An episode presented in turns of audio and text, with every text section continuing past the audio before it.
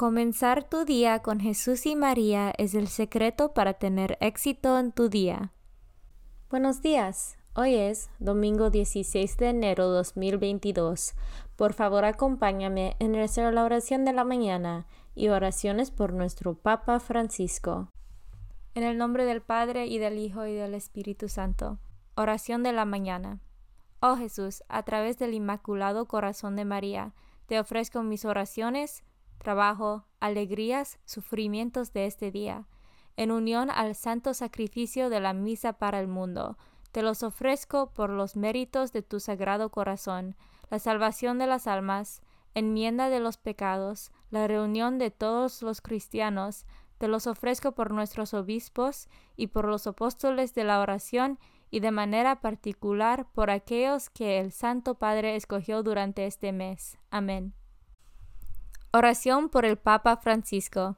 Dios nuestro, pastor y guía de todos los fieles, mira con bondad a tu Hijo Francisco, a quien constituiste pastor de tu iglesia, y sosténlo con tu amor, para que con su palabra y su ejemplo conduzca al pueblo que le has confiado, y llegue juntamente con él a la vida eterna, por nuestro Señor Jesucristo, tu Hijo, que vive y reina contigo en la unidad del Espíritu Santo, y es Dios por los siglos de los siglos. Padre nuestro que estás en el cielo, santificado sea tu nombre. Venga a nosotros tu reino, hágase tu voluntad en la tierra como en el cielo. Danos hoy nuestro pan de cada día, perdona nuestras ofensas, como también nosotros perdonamos a los que nos ofenden no nos dejes caer en la tentación y líbranos del mal. Dios te salve María, llena eres de gracia, el Señor es contigo. Bendita tú eres entre todas las mujeres, y bendito es el fruto de tu vientre Jesús. Santa María, Madre de Dios, ruega por nosotros pecadores, ahora y en la hora de nuestra muerte. Gloria al Padre, y al Hijo, y al Espíritu Santo, como eran el principio, ahora y siempre, por los siglos de los siglos. Devoción del mes. El mes de enero está dedicado al Niño Jesús y, en particular, al Santísimo Nombre de Jesús. Ocho días después de la Navidad se honra la devoción del Santísimo Nombre de Jesús para celebrar el día en que San José lo circuncidió y le dio el nombre. Este culto devocional se ha celebrado desde los orígenes de la Iglesia. De hecho, parece que ya los santos Pedro y Pablo contribuyeron a su difusión, y más tarde, en la época medieval, San Francisco de Asís fue un propugnador. San Bernardino y sus cofrades lo convirtieron en una fiesta litúrgica. La devoción del Santísimo Nombre de Jesús se centra en el poder del nombre de Jesús, defensa y ornamentación para los fieles, protección contra el mal y valioso talismán contra demonios, enfermedades y debilidades. Lecturas de hoy. Lectura del libro del profeta Isaías, capítulo 62, versículos 1 a 5. Por amor a Sión no me callaré, y por amor a Jerusalén no me daré reposo, hasta que surja en ella esplendoroso el justo y brille su salvación como una antorcha. Entonces las naciones verán tu justicia y tu gloria todos los reyes, te llamarán con un hombre nuevo, pronunciado por la boca del Señor serás corona de gloria en la mano del Señor, y diadema real en la palma de su mano. Ya no te llamarán abandonada, ni a tu tierra desolada. A ti te llamarán mi complacencia, y a tu tierra desposada, porque el Señor se ha complacido en ti, y se ha desposado con tu tierra como un joven se desposa con una doncella, se desposará contigo tu hacedor, como el esposo se alegra con la esposa, así se alegrará tu Dios contigo. Palabra de Dios. Salmo responsorial del Salmo 95. Cantemos la grandeza del Señor. Cantemos al Señor un nuevo canto, que le canten al Señor toda la tierra. Cantemos al Señor y bendigámoslo. Respondemos, cantemos la grandeza del Señor.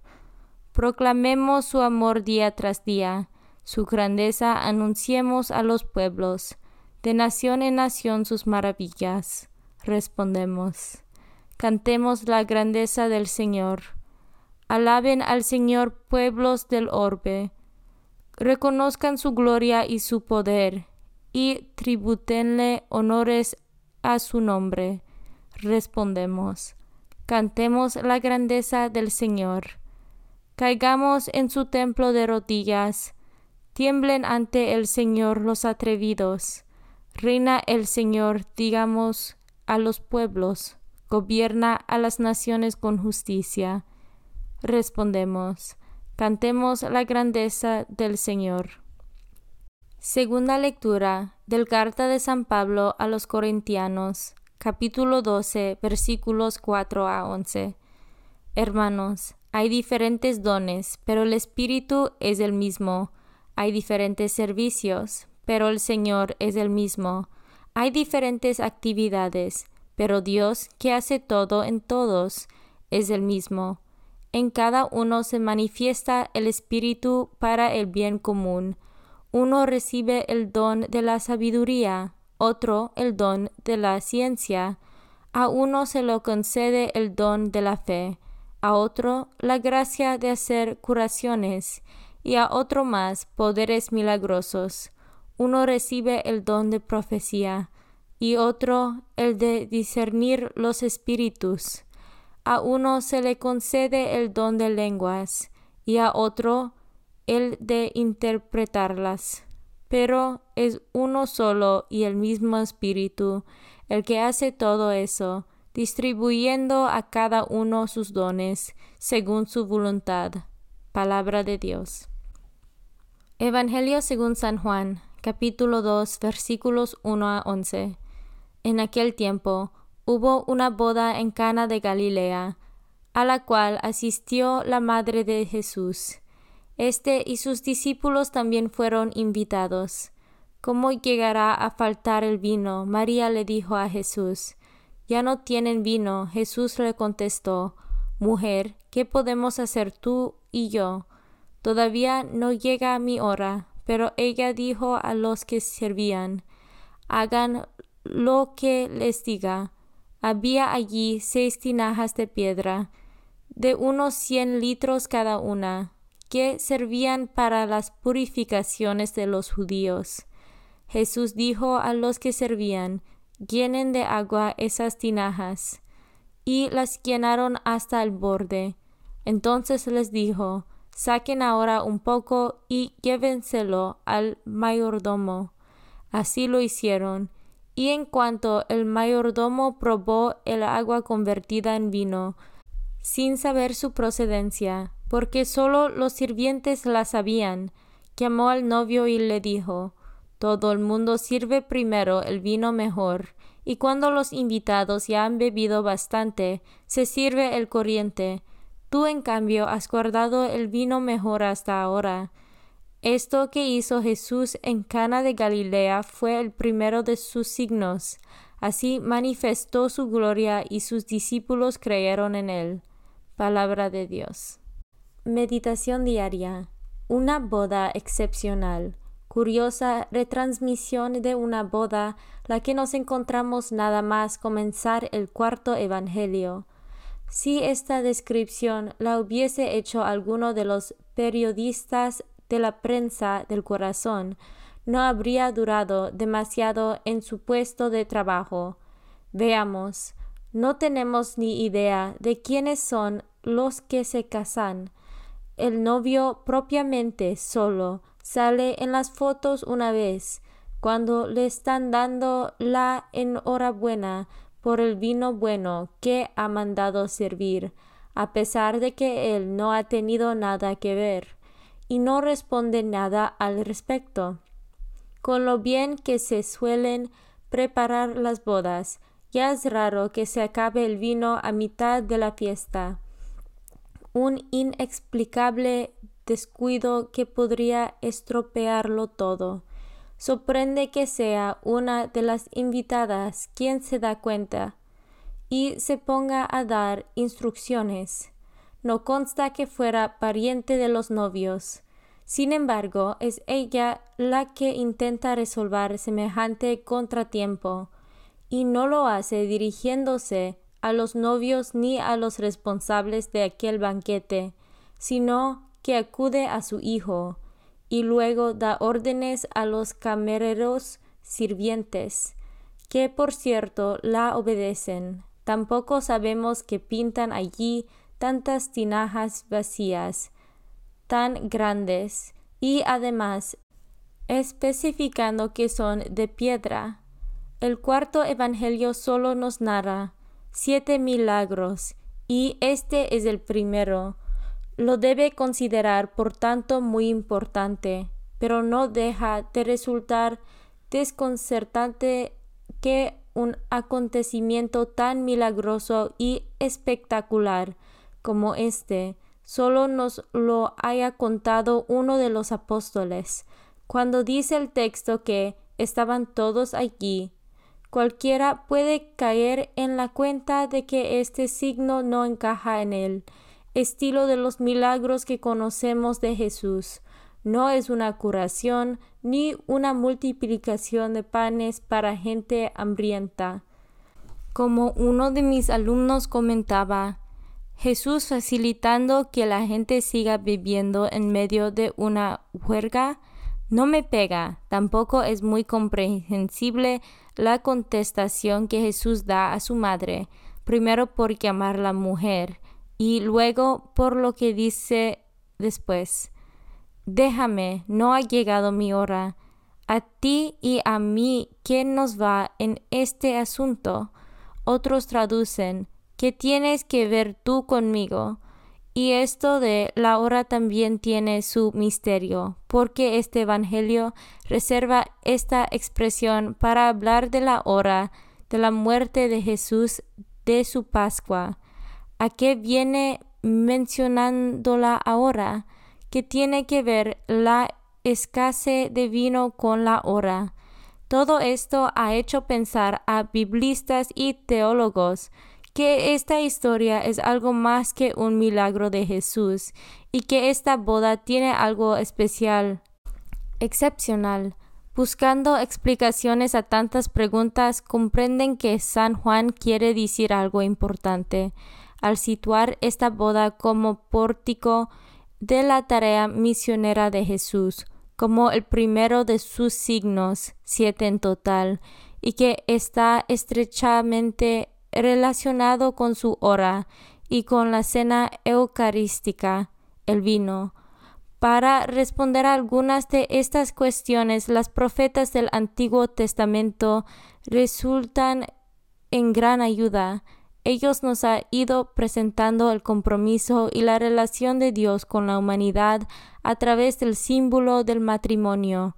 No otra cosa significa la alianza, esa misma que Jesús instaurará cuando llegue su hora, por esa alianza nueva y eterna que se renueva en cada Eucaristía.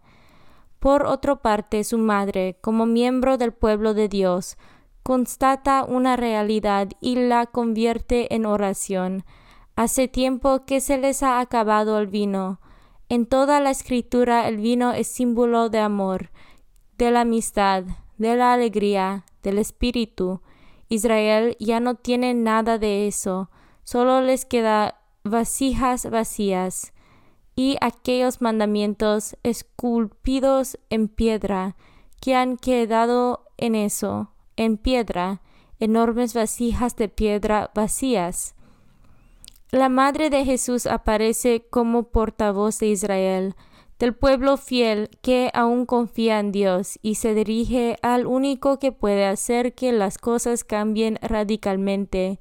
Estaba ya profetizada una futura alianza nueva del amor, escrita en los corazones para que sea posible Hay que hacer lo que Él os diga. El resto del Evangelio irá concretando que es eso que hay que hacer. Y todo esto que nos dice a nosotros hoy, seguramente necesitamos que María, la nueva mujer, la nueva Eva, la hija de Slón, el nuevo pueblo de Dios, nos haga caer en la cuenta de nuestro inmenso vacío, de nuestras grandes tinajas vacías de amor, de esperanza, de sentido, de fe madurada. Aunque andemos distraídos con nuestras fiestas, con nuestras ocupaciones, con nuestras cosas de cada día, que nos ayude a ver y actuar con esa gran parte de la humanidad que se ha quedado sin vino, porque unos pocos no los entendemos bebiendo todo, y sobre todo necesitamos la valentía de buscar en Jesús, en lo que Él nos dijo, nos dice y nos puede decir, el modo eficaz de cambiar radicalmente todo. Nuestra religión todavía demasiadas normas, cumplimientos, obligaciones, nuestras relaciones familiares, las estructuras sociales y económicas y políticas. La carta de San Pablo de hoy nos viene muy bien para todo que comentamos. El espíritu también simbolizado en la Biblia por el vino, y que hace posible la alianza nueva y eterna de Dios con sus discípulos. Hace surgir los ministerios, los carismas, las capacidades necesarias para construir el mundo nuevo, para ponerse al servicio de los muchos que no tienen nada o casi nada. Nadie puede excusarse diciendo que no sabe qué hacer o que no puede hacer nada, porque el Espíritu no deja a nadie sin algún don para construir la comunidad y el reino.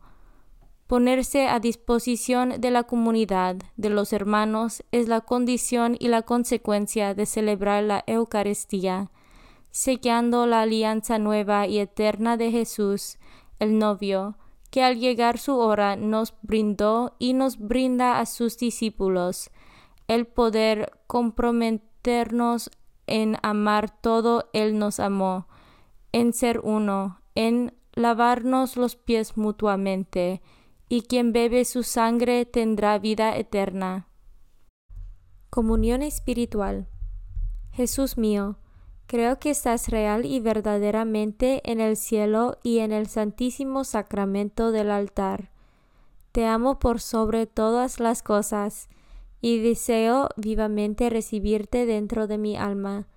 Pero no pudiendo hacerlo ahora sacramentalmente, ven al menos espiritualmente a mi corazón, y como si ya te hubiese recibido, te abrazo y me uno del todo a ti Señor, no me permitas que jamás me aparte de ti. Amén. Consagración a María. Bendita sea tu pureza y eternamente lo sea, pues todo un Dios se recrea en tan graciosa belleza. A ti, celestial princesa, Virgen Sagrada María, te ofrezco desde este día alma, vida y corazón. Mírame con compasión no me dejes, Madre mía, ahora y en mi última agonía. Oración a San José. Glorioso patriarca San José, cuyo poder sabe hacer posibles las cosas imposibles, ven en mi ayuda en estos momentos de angustia y dificultad. Toma bajo tu protección las situaciones tan graves y difíciles que te confío para que tengan un buen solución. Mi amado Padre, toda mi confianza está puesta en ti, que no se diga que te haya invocado en vano, y, como puedes hacer todo con Jesús y María, muéstrame que tu bondad es tan grande como tu poder. Oración al ángel de mi guarda.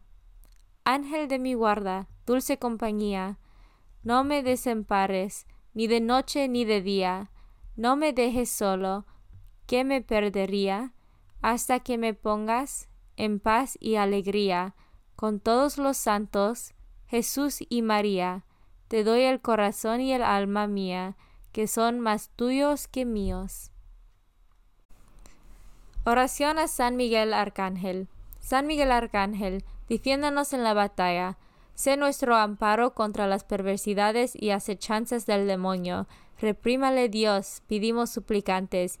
Y tú, príncipe de la milicia celestial, arroja al infierno con el divino poder a Satanás y a los otros espíritus malignos que andan dispersos por el mundo para la perdición de las almas. En el nombre del Padre y del Hijo y del Espíritu Santo. Amén. Comenzar tu día con Jesús y María es el secreto para tener éxito en tu día.